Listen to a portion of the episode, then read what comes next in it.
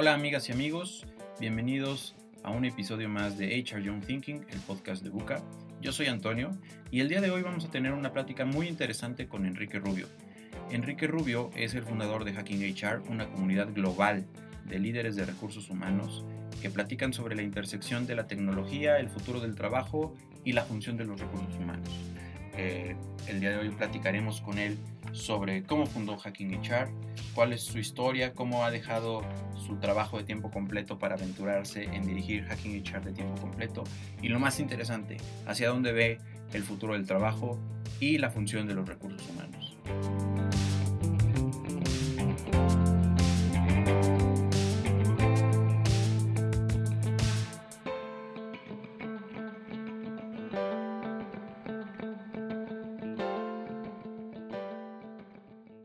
Muchas gracias Enrique por tomarnos la llamada el día de hoy. Nos da mucho gusto tenerte con nosotros en este podcast de HR Young Thinking.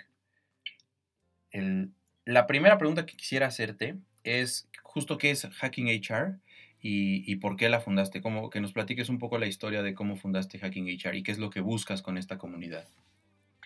Claro que sí. Gracias Antonio por la invitación, por tenerme en tu podcast.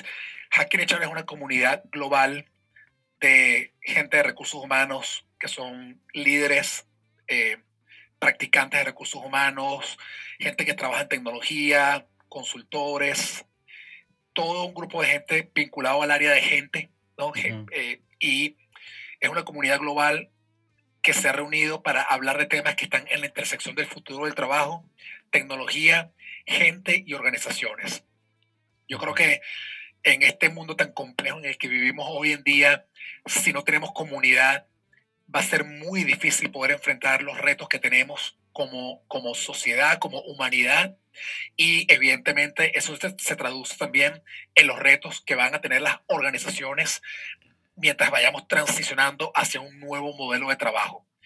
Y de cara a, esas, a esos retos que vamos a tener, la idea de haber creado esta comunidad global es unir gente que esté interesada en hablar de estos temas, como te decía, en la intersección del futuro de trabajo, tecnología, gente y organizaciones, para poder mirar cómo resolver esos retos, pero también cómo quizás encontrar oportunidades de trabajar juntos y de poder eh, mantenernos relevantes como, como empresas, como, como gente, como trabajadores, etc. Eh, al final del día, Hacking HR es una comunidad global que habla de temas que están en la intersección del futuro del trabajo, tecnología, gente y organizaciones. Perfecto. ¿Y qué fue lo que te inspiró, por así decirlo, o lo que te hizo formar esta comunidad? ¿Cómo fue que surgió Hacking HR? Yo creo que quizás la, la, el, el, punto de quiebre ha existido o, o, existió cuando yo empecé Hacking HR hace un par de años, porque creo que, un, creo que hay un, una, una brecha muy grande entre el trabajo que hacemos hoy en día desde Hacking HR, eh, perdón, desde HR eh, como función, no desde Hacking HR, pero desde HR como función, y lo que las organizaciones están demandando de HR o de recursos humanos como función. Entonces creo que esa brecha desafortunadamente se ha ido expandiendo porque ocurre que en recursos humanos hemos estado muy enfocados en la parte más, quizás más tradicional de HR, compensación, políticas, contratación, despido, etcétera, y hemos perdido un horizonte muy amplio de temas que tenemos que manejar, pero que no estamos manejando correctamente y que son los temas que las empresas necesitan que HR empiece a hacer. Por ejemplo, HR, eh, recursos, cuando digo HR recursos humanos, recursos humanos que se convierten en un aliado de, eh, en un aliado para la transformación digital, en un aliado para la, la, el, el, incremento de los skills que tienen los funcionarios, la gente que trabaja hoy en día en las empresas, para poder estar lista para el, para el futuro del trabajo. Ah, eso entre otras cosas. Entonces creo que ese gap, ese, esa brecha tan amplia que existe entre el trabajo que hace recursos humanos y el, la realidad de la, del nuevo futuro del trabajo y de las empresas, creo que esa brecha me hizo pensar en, en hacer algo, en tomar una acción para poder cerrar esa brecha. Así que básicamente esa fue la razón por la que empezó Hacking HR. Quería cerrar esa brecha entre lo que hace recursos humanos hoy y lo que debería estar haciendo recursos humanos para poder ayudar a la gente y a las organizaciones en transicionar de la mejor manera posible hacia esa nueva realidad de trabajo. Sí, y comentas, eh, es muy interesante lo, lo que platicas, eh, la verdad es que resuena mucho en lo personal, creo que justo eh, al ser, al haber sido encargado de áreas de recursos humanos también me, enfrento a esa misma situación, ¿no? De, de, no poder, por un lado, satisfacer al 100% las demandas de los clientes, pero por otro lado, no poder posicionar un área más estratégica, justo porque la operación te, te consume todos los días. Y en ese sentido, quisiera preguntarte, ¿qué ha sido lo más difícil que te has encontrado en estos dos años? Eh, cómo fue el inicio, si, si todo el mundo entendió claramente que era Hacking HR y cuánto tiempo te tomó llegar al punto donde estás hoy, que ya tienes presencia pues, en muchas ciudades del mundo, ¿no? Sí, creo que lo más complicado ha sido quizá un poco, eh, eh, no entusiasmar, pero convencer a la gente de que los temas que no son parte de, de lo tradicional de echar son importantes. Yo siempre y tengo mucho tiempo diciendo que para hacer buen trabajo en recursos humanos hoy tenemos que aprender la mayoría de cosas que no forman parte del portafolio tradicional de capacidades de HR o de recursos humanos. Ese mensaje todavía sigue siendo un mensaje difícil de vender porque muchas empresas todavía siguen enfocadas en una operación tradicional. Y mientras esas empresas sigan enfocadas en una operación tradicional, sus recursos humanos va a ser tradicional. Y mientras sus recursos humanos sea tradicional, la gente que trabaja en ese recurso humano va a tener menos incentivo de poder decir, voy a hacer, una, voy a hacer mi trabajo de una forma no tradicional.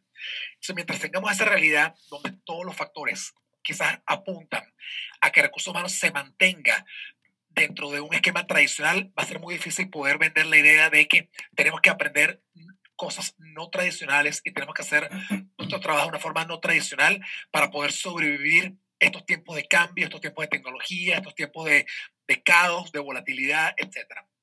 Así que creo que esa ha sido la mayor complicación ah, o la mayor complejidad del trabajo que he hecho. Cómo, cómo no, no solo inspirar a la gente, sino cómo convencerlos de que es importante que aprendan cosas que no tienen que ver con HR, que tienen que crecer en sus capacidades que van más allá de HR, porque de lo contrario, no solamente están haciéndose un, un poco servicio a, a, sus empresas, sino un poco servicio a sí mismos como, como, como personas, como empleados de HR. Porque al final del día va a llegar un momento, quizás ocurra dentro de un año, quizás ocurra dentro de cinco, quizás ocurra dentro de diez, no lo sé, pero yo creo que va a venir más rápido que, que temprano, que las empresas ya no te van a decir el certificado que te ganaste por esta asociación o por la otra asociación es suficiente para hacer un buen trabajo de HR. Creo que te van a decir, ok, qué cosas de HR, qué cosas que no tienen que ver con HR aprendió usted durante su trabajo dentro de HR que puedan serle útiles a esta empresa. ¿Me explico? Si lo que trato de decir es que ese certificado, ese curso de la política, ese curso de lo que dice la ley, ese tema de cómo hacer reclutamiento y, y onboarding, ese tipo de cosas, ya eso no es suficiente. Hay, hay que hacer mucho más. Y creo que eso ha sido lo más complicado dentro del, dentro del trabajo que he hecho. Sí, definitivamente. ¿Y cómo, ¿Y cómo fue que escaló al nivel que está hoy Hacking HR? ¿Cuál fue como el punto, digamos, de ignición en donde dices, estábamos en, no sé, 100, 200 personas la comunidad con cinco capítulos y de repente, no sé si fue como tan, tan drástico decir de un día para otro, pero sí que identifiques algún momento en donde despegó la comunidad al, al nivel que está el día de hoy. Ah, no, no, fue un momento drástico, esto ha sido, ha, ha sido un proceso de, de, ha sido un proceso de trabajo, ¿no? para, poder, uh, para poder hacer que ocurra. Ha sido, un, ha sido un proceso, pero particularmente el último año, los últimos 10 meses quizás es que hemos crecido mucho más. De hecho, nuestra comunidad de, nuestra comunidad de seguidores en LinkedIn creció de 3.000 seguidores en abril de este año a 35.000 que tenemos ahora. Wow.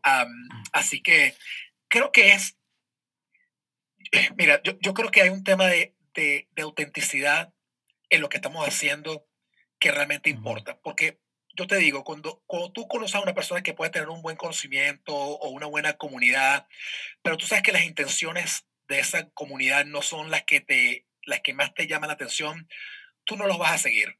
Uh -huh. Creo que en nuestro caso, hemos sido muy claros en que estamos buscando el avance y el progreso de la profesión de HR.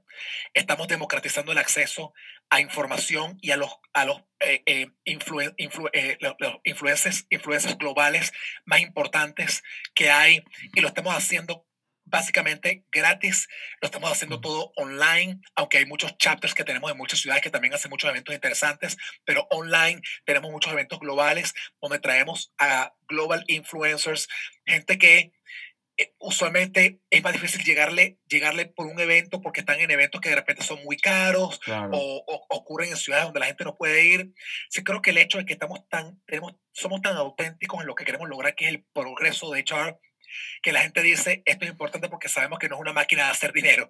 el, el interés de este grupo es unir gente y hacer que la profesión progrese. Creo que eso ha sido un factor determinante en el trabajo que hemos estado haciendo y evidentemente el hecho de que pues seguimos involucrando a la gente de, muchas maneras en, en, capítulos locales, etcétera, y eso, es, eso ha sido muy importante. Sí, definitivamente. La verdad es que esta autenticidad de la que hablas no solo se manifiesta en los eventos, por ejemplo, el que, el que ocurrió el día de ayer de, de eh, Reskilling and Upskilling HR, sino en toda la comunicación que tienen tanto Hacking HR como en lo personal tú. Y, para cerrar este primer bloque, me gustaría comentarte que a partir de justo de una, de una, de un panel que hubo sobre comunidades de HR, en donde estuvo eh, Hot, Hot Seat HR y Agile HR y tú, la verdad es que a nosotros nos inspiraron para tratar de crear una comunidad aquí en México.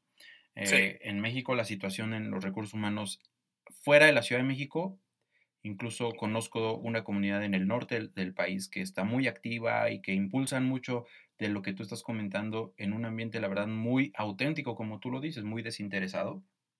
En el Bajío ya hay un capítulo de Hacking HR, pero en, la Ciudad de México pareciera un, espectro muy, muy, este, muy de ejecutivo, ¿sabes? Muy de C-suite. Y entonces eso le resta como... Em, esa accesibilidad que, tú estás manifestando y que tú manifiestas todos, todos los, todas las veces a través de los eventos de Hacking HR, esa accesibilidad a los eventos, a platicar, a acercarse, pero es algo que estamos haciendo y que nos está costando trabajo, pero que lo estamos disfrutando mucho también. Entonces, pues también eso, agradecerte la inspiración y, este, y ojalá que haya chance luego de, colaborar. Eh, para... Todos estos temas llevan tiempo, no, no es... Eh, no son, no son temas que ocurren de la noche a la mañana, porque, porque bueno, es quizás, eh, sobre todo en echar, porque, porque es, interesante que si tú organizas un evento de la magnitud y la complejidad que yo organizo online para la comunidad, por ejemplo, de emprendedores o para la comunidad de gente que trabaja en tecnología, tienes a miles de personas registrándose el primer día. Sí. Porque, porque tienen un incentivo de que si no aprenden, de que si no están todo el tiempo, eh, eh, quizás enfocados en su crecimiento profesional, saben que va a venir sufrimiento el día siguiente. ¿Me explico? Es decir, yo soy, yo soy tecnólogo, yo vengo, yo, mi, mi background, mi, mi, eh, yo soy ingeniero electrónico, trabajé muchos años en tecnología y luego me cambié a HR. Cuando yo trabajaba en tecnología, yo tenía que básicamente estar leyendo todos los días sobre las nuevas cosas que estaban saliendo, porque si yo no leía todos los días sobre las nuevas cosas que estaban saliendo, un mes después de no haber leído, ya estaba totalmente fuera de, fuera de eh, digamos, de, de lo que, de, las cosas más novedosas que estaban ocurriendo. En echar no ha sido así. En recursos humanos ha sido diferente porque hemos venido operando de la misma forma por muchos años y quizás no hemos tenido ese incentivo ni, ni personal, ni tampoco desde el punto de vista de la organización, de empujarnos a decir, si no aprendes todos los días algo novedoso, pues tu trabajo dentro de un mes ya no va a ser tan valioso como lo puede hacer hoy. ¿Me explico? Entonces, como no ha habido esa necesidad tan urgente de aprender cosas diferentes, creo que para echar se ha convertido en un tema menos importante quizá.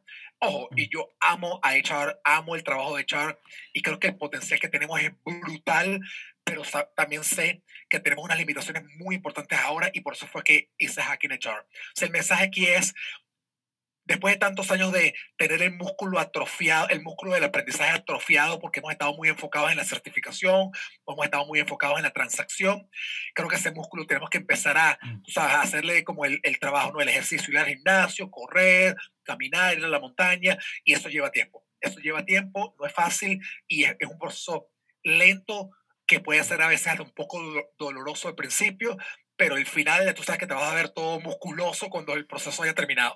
Sí, sí, sí. Esa es la aspiración. Muchas gracias por esa parte, Enrique. Oye, y algo que me interesa mucho, eh, y tal vez para vincular estos dos, estos dos bloques, hablando de esto del músculo y de hacer ejercicio y de salir a correr. hace algún tiempo compartiste un video sobre la importancia de la primera milla, la importancia de atreverse a, a correr la primera milla, de lo que sea que eso signifique para cada uno de los que nos escuchan, ¿no? Eh, pero la importancia de atreverse a aventarse. Y, este, y me gustaría un poco preguntarte sobre ti. Entiendo, porque he visto tu perfil en LinkedIn, eh, que tenías un, puesto bastante bueno. Eh, entiendo que, eres de Sudamérica y, luego estás viviendo en Estados Unidos y trabajas, trabajabas en un organismo multilateral ¿no? Eh, en donde para muchos eso podría ser como la cúspide de, o la consolidación de una carrera profesional y donde dices, bueno, pues me voy a arriesgar por hacking HR, pero es como un salto al vacío o no, no sé si así lo veas tú o si ya lo ves con mucha seguridad, pero definitivamente es una aventura, ¿no? Y es una aventura no solo por, por la incertidumbre de lo que representa hacking HR profesionalmente para ti, eh, sino hasta por la forma en la que ahora este, vives y trabajas y, ¿no? Eh, cuéntanos un poquito de, esa aventura, cómo, cuál era tu última experiencia laboral y cómo fue que decidiste dejarla para, para aventurarte en Hacking HR de tiempo completo.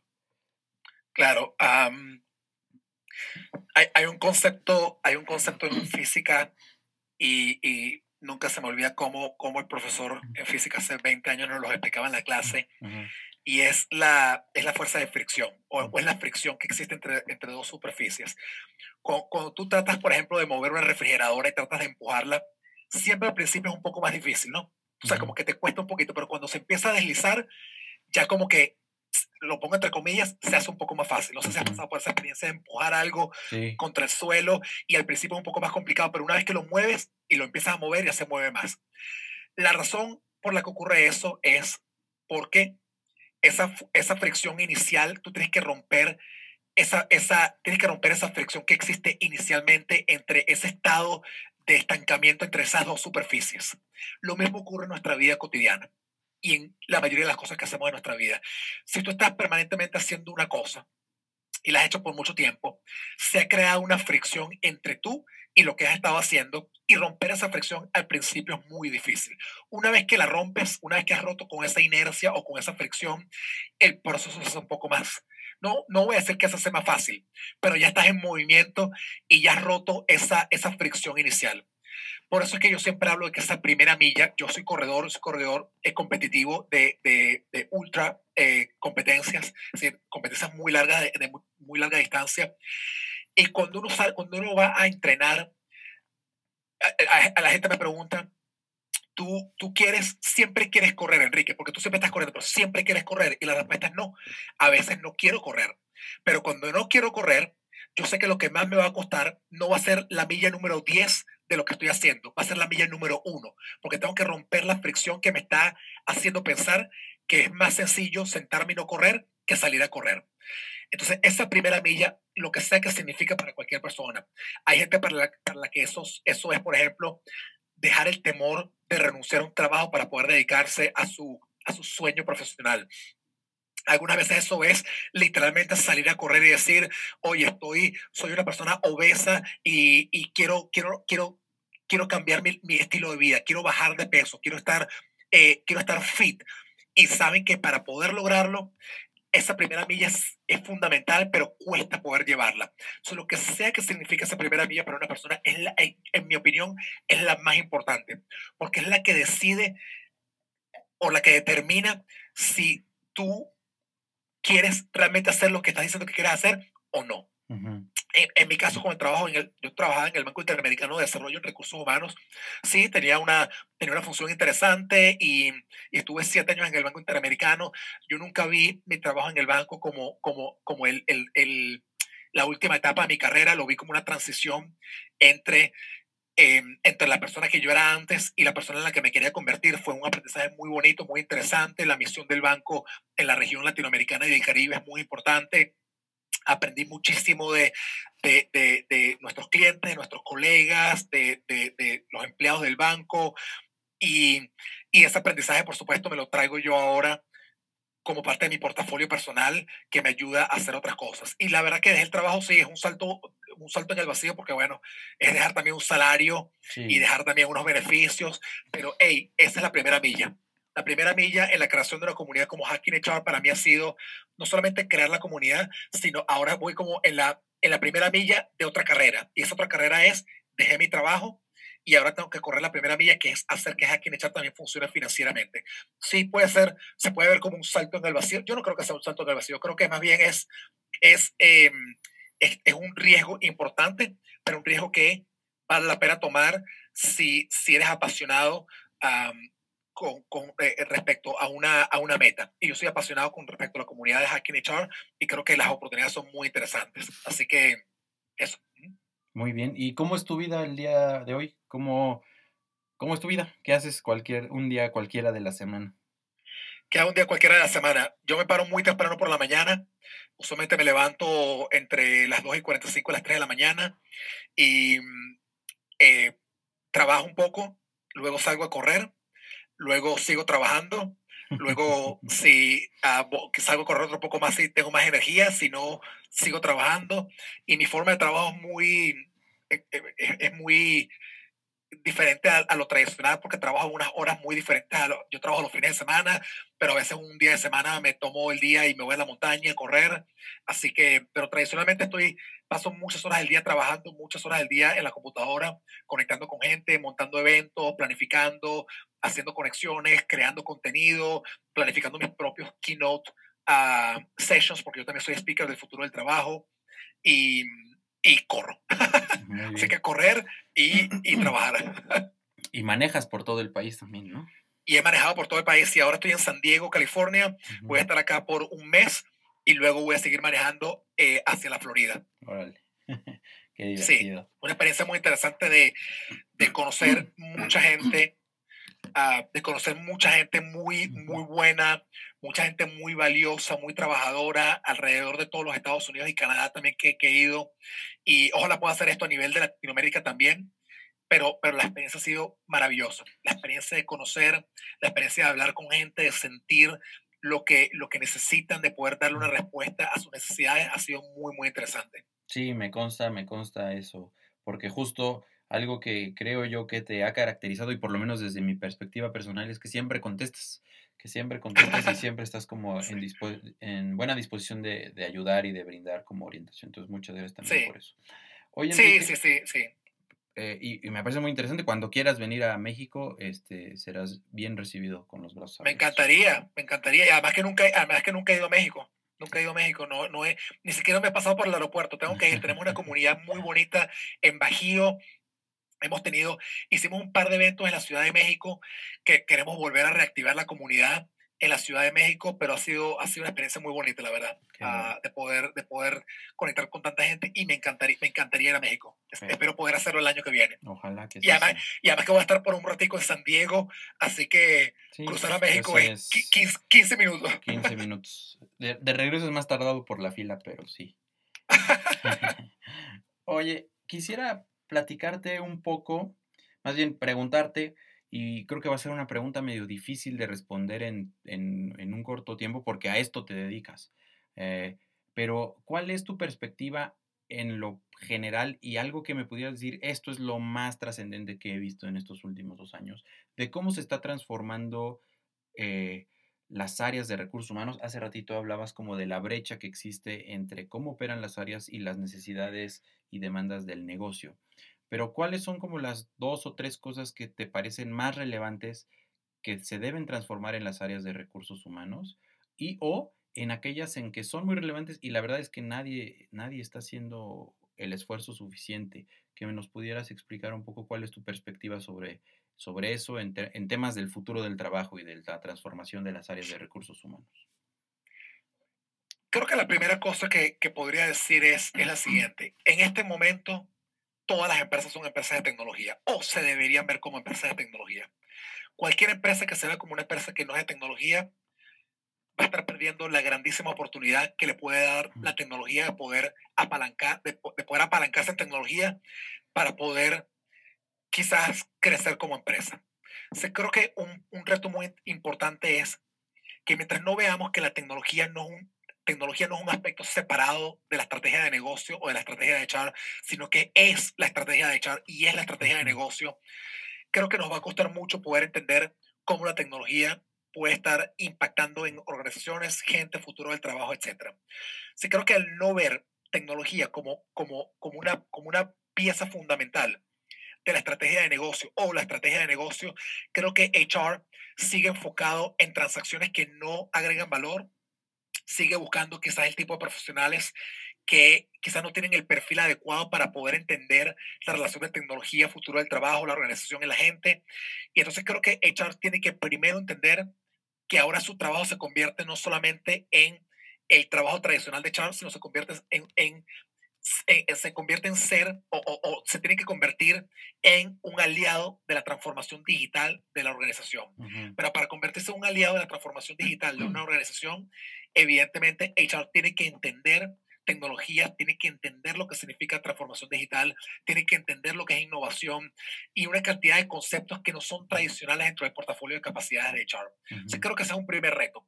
El segundo reto que es fundamental y evidentemente asociado con el primero, es poner al ser humano y a la gente de primero. A pesar de que estoy comentando que la tecnología es ahora la estrategia organizacional, es parte de, de, la razón de ser de cualquier empresa, de cualquier organización y de la razón de ser de HR, creo que mientras no tengamos al ser humano, a la persona, tanto el empleado como el cliente, en el centro de todo lo que hacemos, creo que estamos perdiendo una oportunidad de poder servir mejor a nuestra comunidad interna y a la comunidad externa de clientes, etc. Y HR, a pesar de que en el eh, recursos humanos, a pesar de que en el título dice recursos humanos, humanos o human resources, creo que realmente nunca ha sido en la mayoría de los casos nunca ha sido realmente acerca de la gente. Ha sido más acerca del proceso, ha, sido más acerca de la transacción, ha sido más acerca de la política, ha sido más acerca del, de los procesos, pero ha sido poco poco acerca de la gente. Sí creo que tenemos que agarrar echar, imagínate echar como un grupo de gente mirando una dirección y tenemos que decirle todo lo que, lo que has aprendido hasta ahora es valioso, pero ahora te voy a agarrar y te voy a mover y te voy a poner a mirar en otra dirección completamente diferente. Y esa dirección completamente diferente es, uno, poner al ser humano en el centro de todo lo que hacemos y dos, tomar en cuenta que tomar, tomar, tomar a la tecnología como pieza fundamental de todo el trabajo que hacemos. Y dentro de eh, cuando nos enfocamos en el ser humano como el centro de atención de todo lo que hacemos, nuestro trabajo va a ser muy diferente, porque ya lo que nos va a motivar no es la política o lo que dice la política, no es, eh, eh, no es forzar a la gente a cumplir con una política, es ver si la política dentro de la empresa tiene sentido o no respecto a cómo la gente opera o lo que la gente quiere hacer. creo que eso para mí son los dos grandes retos de echar cómo realmente poner al ser humano de primero y número dos, cómo apalancarse en tecnología para poder lograr todas estas cosas. Buenísimo. No, no, puedo coincidir más contigo. Justo algo que nosotros hacemos es ayudar a las áreas de HR a poner, a, volcarse hacia áreas centradas en las personas. Y, y, lo que, en lo que mayor resistencia encontramos es que todos, todas las áreas nos dicen, es que ya lo hago. O sea, ya lo hago. Pero cuando empiezas a revisar sus procedimientos, por ejemplo, de contratación o, de, las políticas de capacitación, pues te das cuenta que no, que están enfocadas en ser eficientes, en ser este, mejores prácticas, pero no en poner a la persona en el centro. Y eso me parece muy relevante. Y, hoy en día, eh, esto, el, el, concepto de eficiencia es un concepto tan, tan extraño hoy en día. Y la razón por la que es un concepto muy extraño es porque ya no estamos en la, ya no estamos en la economía industrial, estamos en la economía del conocimiento, la economía creativa, la economía de la información.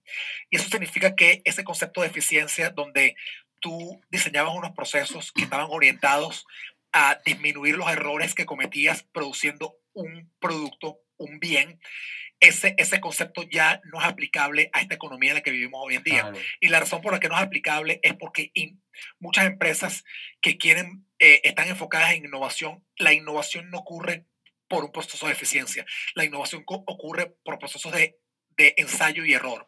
Y cuando tú tienes un proceso de ensayo y error, eso va, eh, eh, es, naturalmente va contra, contra lo que dice la eficiencia desde el punto de vista de la de la, de la, de la, de la, de la, eh, de la economía industrial.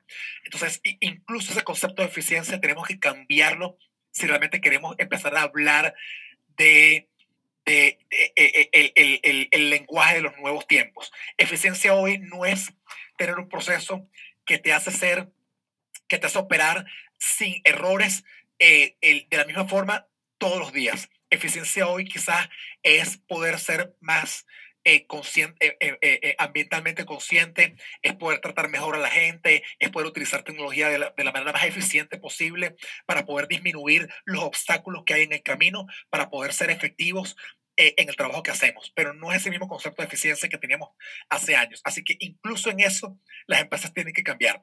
Porque si las empresas quieren promover innovación y si las empresas quieren promover ser realmente innovadoras, de, manera natural van a tener que estar eh, peleando contra el concepto tradicional de eficiencia. Buenísimo, buenísimo. Muy, muy interesante lo que platicas. Siempre es muy interesante seguir tus posts, tus videos, tus comentarios y tus artículos. Y te agradezco mucho esta, esta llamada. Eh, finalmente quisiera pedirte que nos digas dónde puede seguirte la gente, qué eventos eh, importantes sé que todos son muy importantes, pero ¿cuáles eventos podrían seguir desde aquí, desde México, eh, de la comunidad de Hacking HR en el futuro? Eh, que me sigan en LinkedIn, que me busquen en LinkedIn, Enrique Rubio, el fundador, founder de Hacking HR, y yo soy extremadamente activo en LinkedIn. Eh, cuando digo activo, me refiero a activo barra fastidioso. Así que, así que cuando me siguen en LinkedIn o se conecten conmigo, van a ver, van a verme muy frecuentemente. Así que espero que, que me aguanten eh, el contenido que publico todo el tiempo. Eh, Así que, pero, pero LinkedIn, LinkedIn me, pueden buscar y ahí, y ahí estoy todo el tiempo. Perfecto. Pues muchas gracias Enrique por esta llamada y, este, y estamos en comunicación. Perfecto. Bueno, Antonio, muchísimas gracias a ti.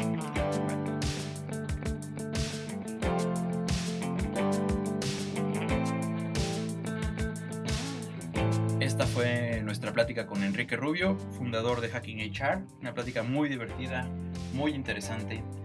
Eh, existen dos cosas que, debemos sacar como principales del futuro del trabajo de esta plática. La importancia de adoptar la tecnología para los procesos de recursos humanos. La tecnología es la estrategia de recursos humanos, como nos dijo Enrique, y poner al humano en el centro. Ya no enfocarse en un viejo concepto de eficiencia, sino enfocarse más en, un contacto más humano y que nos permita más innovación. Espero que les haya gustado este capítulo. Compártanlo, suscríbanse al podcast y por favor síganos en redes sociales. Nos encuentran en Instagram como mundo-buca, en LinkedIn y Facebook como Buca y suscríbanse también al canal de YouTube. Estamos como Buca. Muchas gracias y hasta la próxima.